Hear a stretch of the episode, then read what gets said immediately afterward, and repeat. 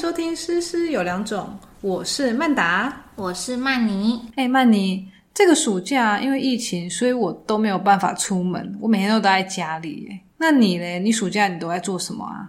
这个暑假我报了一个进修的课程，然后它是一个国外的大学开设的跟教学相关的课。本来它其实是有请国外的老师来台湾上课的。可是因为疫情的关系啊，你也知道，就是就变成线上课程。嗯哼哼哼哼。那你已经开始上了吗？你现在感觉怎么样？我已经上了三周了。嗯。然后其实一开始我还蛮担心的，因为我自己没有上过线上课程，就是没有当过学生。嗯嗯嗯。但是实际上过之后，我觉得其实哎，我意外还蛮适合上线上课程的哦。所以你是蛮喜欢的。那你觉得上线上课程？有什么好处？有什么好的地方啊？哦，因为我觉得线上课程就很方便呐。嗯嗯嗯。比方说，就是像以往如果要去上实体课的时候，要花很多通勤时间。嗯嗯。因为你也知道，我就是三五，对，我不会骑脚踏车、摩托车，也不会开车。对。所以我就很依赖大众运输工具。嗯嗯嗯。那大众运输工具转乘其实就要花很多时间。哦，对啦，我每次通勤如果是很长时间的话，我根本还没到那里我就累了。不过像我自己啊，因为我其实在疫情之前我就接触蛮多线上课程的，但我觉得线上课程有某部分没有很适合我。我觉得我自己还是比较适合实体课。嗯，因为你也知道嘛，我就是一个很 old school 的人。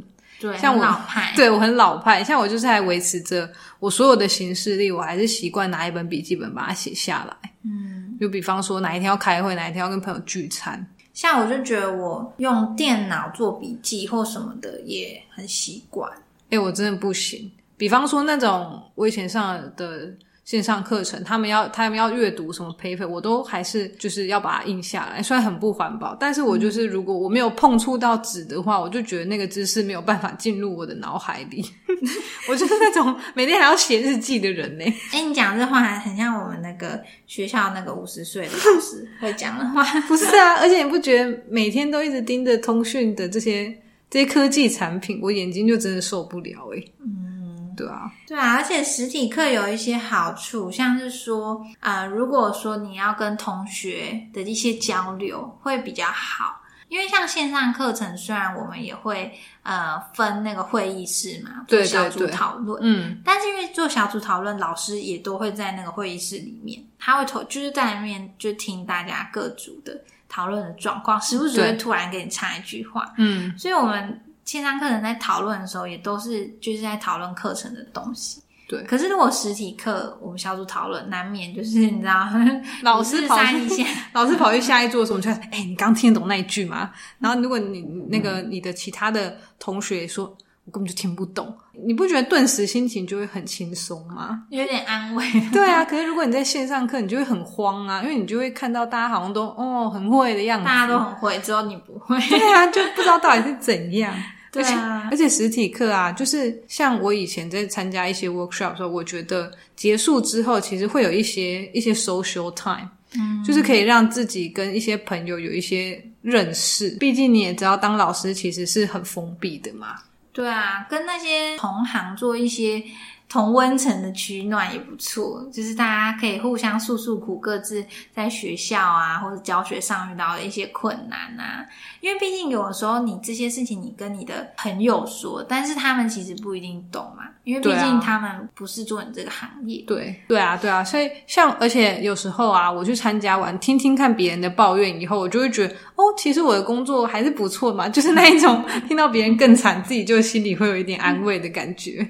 对，而且其实有时候去做这种进修啊，除了我们个人的一个自我充实之外，嗯，然后另一方面也可以借机就是多认识一些人脉嘛，拓展人脉。对啊，毕竟如果说你之后有其他打算，或者是你可能要调任什么学校啊，我觉得这都还是比较有帮助。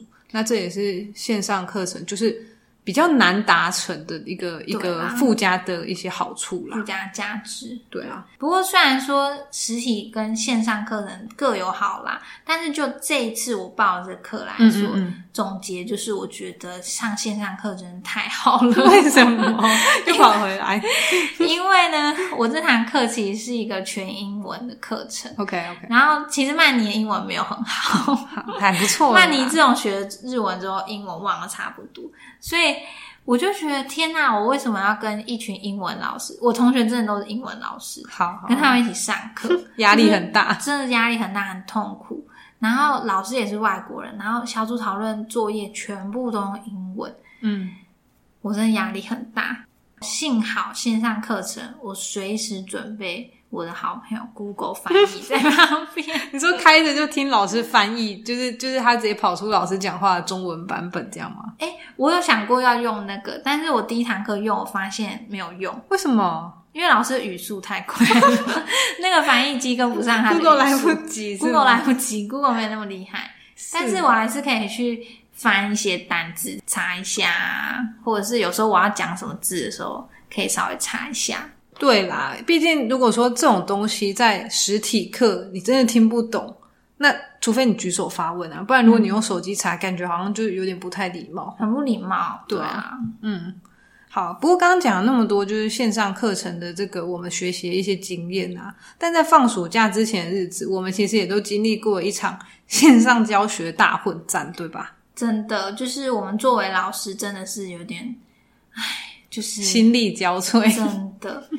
先讲我的学校状况好了，因为我不晓得其他学校是怎么样。嗯，但是我的我当时的学校其实就是没有做好准备，嗯所以对于这个疫情的变成线上课程的转变很措手不及。嗯那一开始突然爆发要线上课程的时候，其实很多我们学校很多的年纪比较大一点、稍长一点的老师来说，嗯，真的很辛苦。对，天都要塌了，要用科技教学。因为他们真的很陌生。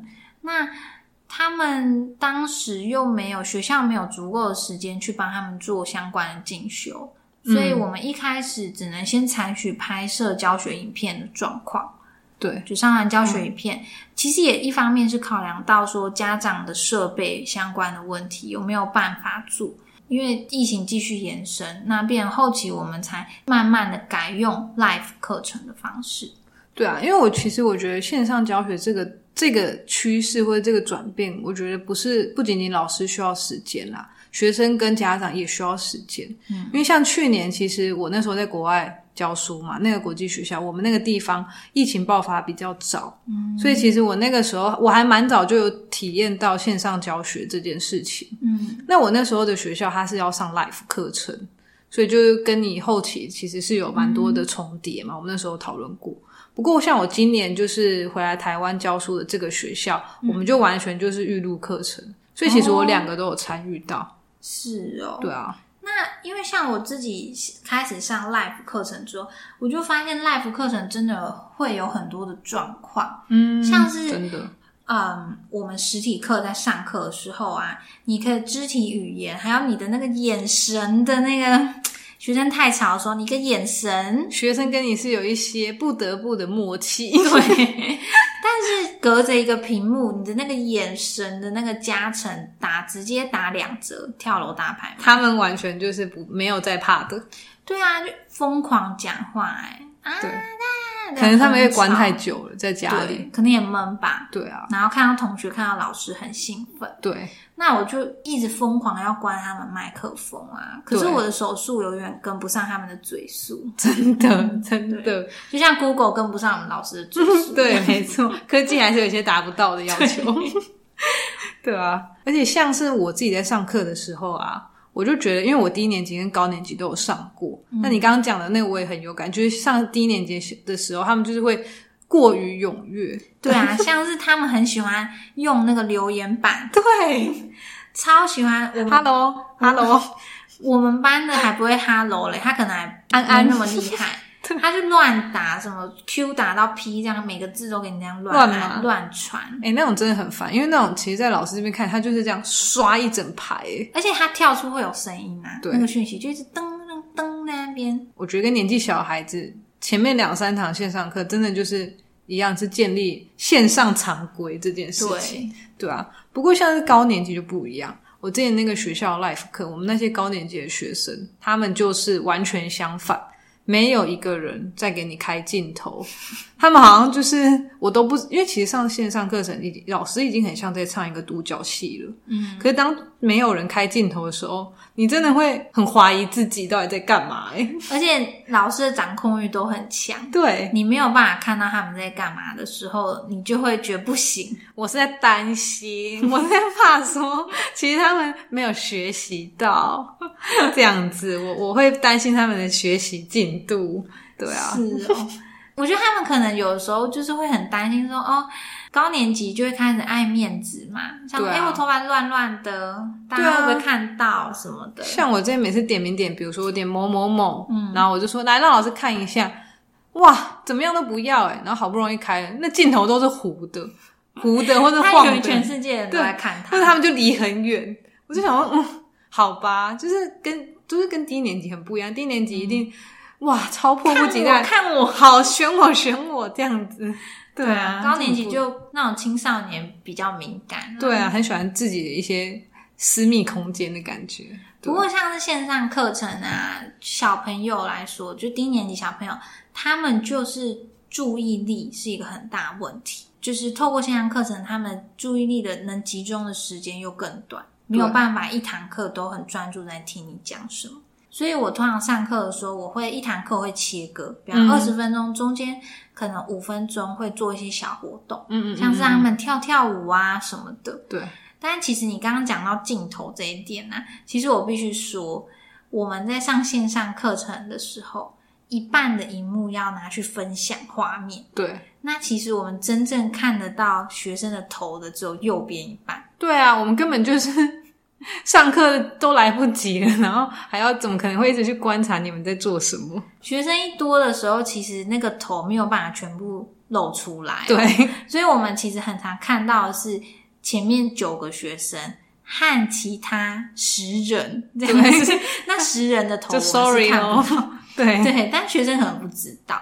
对像我让小朋友，比方说让他们跳跳舞的时候，嗯嗯嗯，然后我都会在那边，哎，另画面的另一端，我就会说，哎，来那个一号好棒哦，二号好厉害哦，哇，五号动作好标准哦，厉害哦，他们就会很兴奋。开始点名就对。对，但其实可能我根本没看到五号在干嘛，其实五号正要去上厕所，然后突然被老叫很对，因为五号就在那和其他十人里面，但又不能不叫。对他们都不晓得。对啊，因为线上课程就是他的互动已经效果减半了。那你这样一直去呼喊他们，他们就会觉得哦，老师还是有在注意我的。对我还是有被关注。对啊，这样其实还是不错的。对啊，但是像 life 课最最可怕的大魔王，我想应该大家都一样，就是大概五成以上的家长都在画面的另一端 看着你，你说在线上的时候的那种 live 课，对，真的，就在镜头旁边。因为像我之前就是哦，你这个我真的很深刻体验。我之前在海外那个教中文的时候，比如说我在问了一个问题，可能要小朋友回答，嗯，那我就可能点了某一个人之后，我就会一直听到迷之音，迷之配音，就是因为就是快点啊，快点啊，老师在问你，你听不懂吗？你你听不懂吗？赶快回答。对，就会有人很很着急，那个人是谁，我也不知道。关心孩子学习的人，小精灵，对这题答案就是这个，怎么不知道？都讲过了。对，有一种是。哎、我还有遇过那一种，他就直接帮小孩回答，他就会说：“哦，呃，曼达老师他刚刚说，他刚刚说这一题就是怎样怎样，可是他明明就没有说。”可能其实小孩在旁边抓屁股嘛。应该就脸很或者脸很臭啊，因为就是就你刚刚说的嘛，都会有家长在旁边看，所以其实就是有时候不是只有老师压力很大，其实小朋友在学习上也会有点放不开，因为小朋友就很像一个，就是平常在学校，爸爸妈妈看不到他们在干嘛。原形毕露。线上课程突然爸爸妈妈在旁边，对 对啊，而且通常家长就是在旁边帮小孩回答的时候啊，嗯嗯嗯，我就会跟小朋友说，嗯，也不会拆穿啦，就是我们都会当做没听到。就是对对对，可是我有时候忍不住会，就是大概讲两句，说：“哎、嗯，很棒，对对，你答对了，我相信你自己也回答得出来哦，加油哦。”那你通常那样说的时候，小精灵有有飘走吗？我不晓得，因为小精灵不会出现在荧幕的画面，有机会来试试看。都被那个去背景给弄掉。OK OK，去背景有时候会出现小精灵的手。突然出现迷之手，对，而且其实有时候家长他们不是只是在看他们自己小孩跟老师，他们有时候还会观察别人的小孩。没错，因为平常现在其实家长不太能进入校园嘛，这一两年，哇，家长真的毛起来比学生还要认真的盯着荧幕，诶他们觉得生活的调剂很有趣，对啊，想知道那个一号到底是谁，五号到底是谁，这长。怎样？对啊，像我之前有一次，我不是我的课，是美疗课。嗯那我们班那时候，当时就是有一个小朋友，他在上课的时候可能特别兴奋，嗯然后话很多。那个时候美瑶老师就是没有特别去制止跟管秩序。然后那堂课结束之后，另外一个家长就在那个家长的赖群里面就说，那个叉叉的小孩上课为什么这么吵？居然跟对方的家长说：“哎、你为什么不要叫你小孩上课安静一点？”哎、啊家长就是 吵起来了，也太尴尬了吧？他们就吵起来了。对，太那真的，要是我真的不知道回什么哎、那个家长就不甘示弱啊，就说：“那你自己的小孩没管好什么之类，就吵起来。对啊，那幸好老师不在那个群组里，不然老师更尴尬。不过这样很难收尾耶，对啊，就是小精灵们的争执。对我就我也不想介入，因为这因为那也不是我的课啊。是啊，哎、不过刚讲的这些啊，如果是预录的那一种线上课程，就会少掉很多我们刚刚提到的麻烦。比方说啊，因为像我今年这个学校，我们就是才全程就是预录好，然后上传我们的教学影片上去。嗯，对我私心觉得，其实这样的方式是对老师来说啦，我自己觉得比较呃体力负担没有那么大，因为上实体课跟线上课程，我都觉得我需要一直讲话，一直讲话，而且就是会有很多呃不可控的。对对，就是很多意外。可是如果是预录的话，比如说我这堂课我想要做什么，我就可以一气呵成的把它做完。对，就是我们老师的立场可以确定教学进度都可以达成，因为你就是预录那个教学影片嘛，那上到哪里你录到哪里，也不用班级经营，也没有课堂管理的问题。就是你自己会很清楚啦，而且因为你知道我是科任老师嘛，所以其实我每天光是在确定跟检查谁有交作业谁没有这件事情，就花我很多时间。可是如果我是预录嘛，就放上去，那他们直接再上传。其实这样的话，我可以很清楚的看到每一个学生他们的作业缴交跟他们的一个学习的历程。但是其实预录课这样子又有一个小缺点，就是说，那你又不知道说他的这个这个作业到底是不是他自己做的，对啦，说不定小精灵帮他完成了，他隔天睡觉起来，哎就好了耶。对啊，就所以我说，就是预录课是单纯我自己觉得比较方便老师，但未必对学生学习效果是好的。